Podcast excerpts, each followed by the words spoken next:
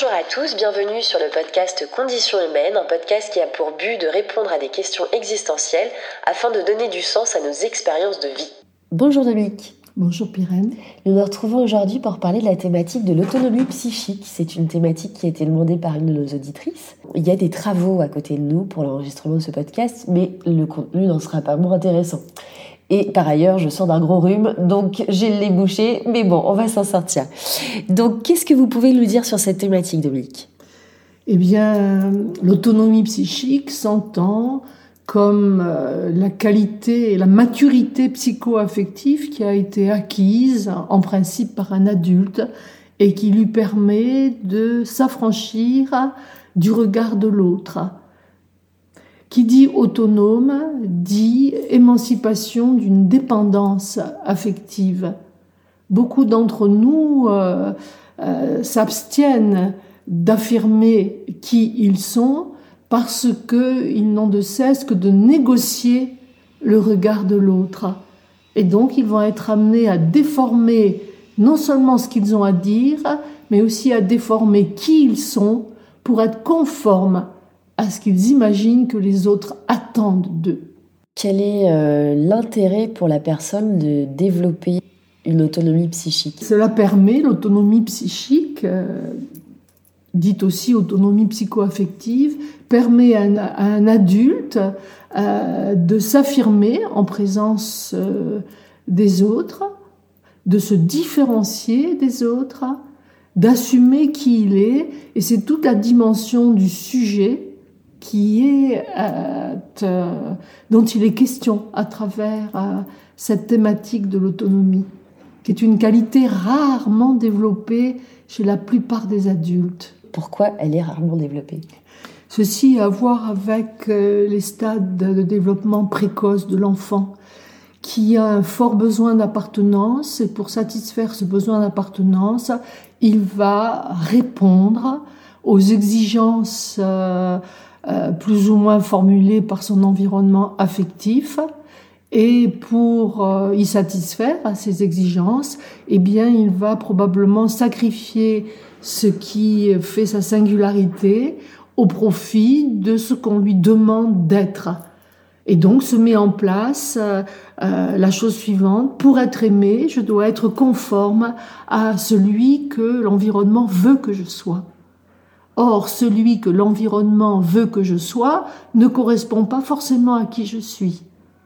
Et donc, la dépendance au regard de l'autre va se banaliser et va même euh, faire croire à l'enfant, euh, y compris au stade adulte, hein, que pour être aimé, il s'agit de ne pas être soi.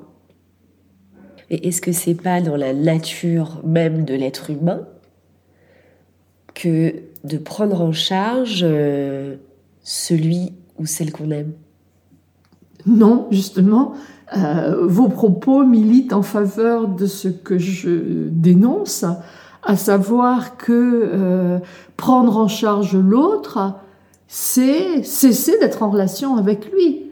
Parce que la prise en charge, elle va dans la quête du semblable, du même. Pour être aimé, je dois être non pas qui je suis, mais celui que l'autre désire que je sois. Et ça fait des modèles d'amour qui sont tronqués, qui donnent la chose suivante. Si je veux être aimé de toi, je dois être un autre. L'absence d'autonomie psycho-affective nous met, nous plonge dans les pièges de la dépendance au regard de l'autre. Et je vais négocier cette dépendance. Ok. Qu'est-ce qui contrevient à cette autonomie? Qu'est-ce qui fait que euh, certaines personnes la développent pas? La peur d'être rejetée. Oui. La peur de ne pas être conforme aux attentes de l'autre. C'est un modèle d'amour qui est complètement perverti. Du coup, je ne suis pas aimée pour qui je suis. Je suis aimée parce que je réponds aux attentes de l'autre. Ça fait pas une relation. Pourriez-vous nous, dire la différence entre la relation et la prise en charge? La prise en charge empêche la relation. Autant la relation est un besoin naturel, autant la prise en charge est une névrose. Qu'est-ce qui caractérise la prise en charge donc Ce qui caractérise la prise en charge, c'est que c'est un comment dire, c'est un trafic intrapsychique qui nous met en situation de calculer ce que je dois faire pour plaire à l'autre. C'est en ce sens qu'il y a une déformation de la réalité. Ce qui fait que nous sommes dans des tissus relationnels qui sont absolument carencés. C'est un sujet qui me tient beaucoup à cœur, ça. Qu'est-ce qui fait que nos tissus relationnels ne nous sont carencés? C'est-à-dire que nos relations ne sont pas euh, vitalisées. C'est parce que la prise en charge est devenue un modèle relationnel que nos sociétés ont banalisé.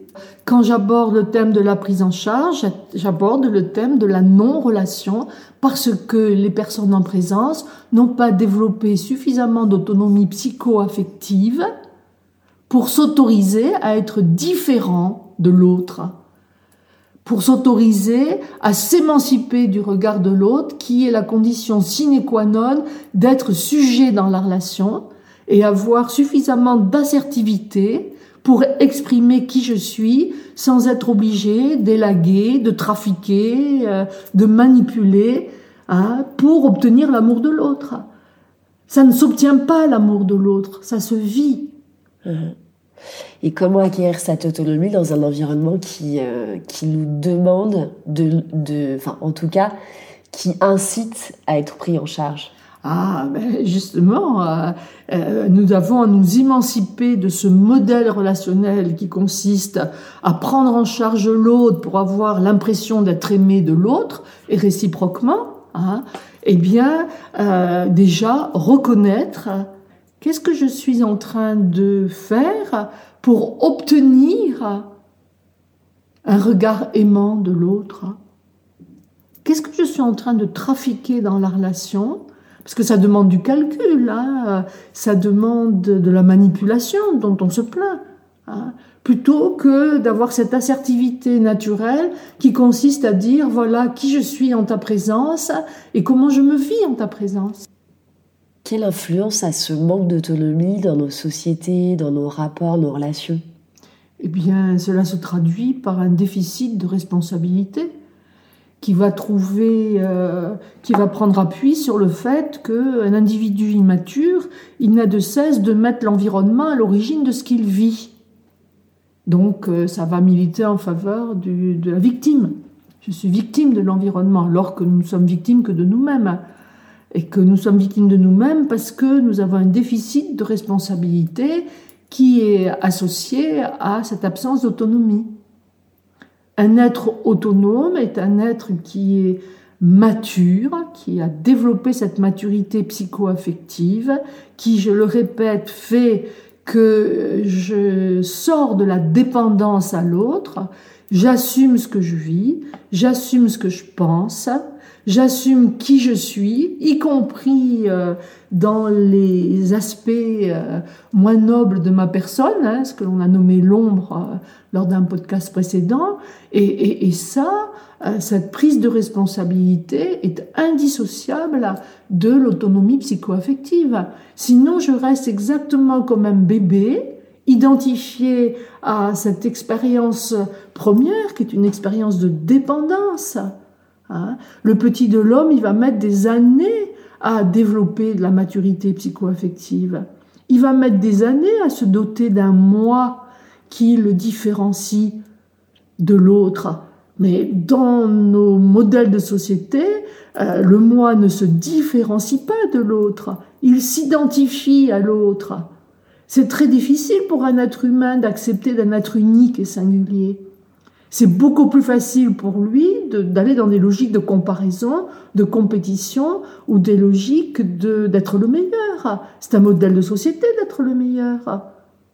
Mais être le meilleur ne veut pas dire être unique. Donc vous voyez, tout l'enjeu de l'autonomie psychoaffective, eh bien, ça va être l'avènement d'un être unique et singulier. Mais quand vous êtes unique et singulier, ah ben vous faites l'expérience d'un sentiment de solitude. Uh-huh.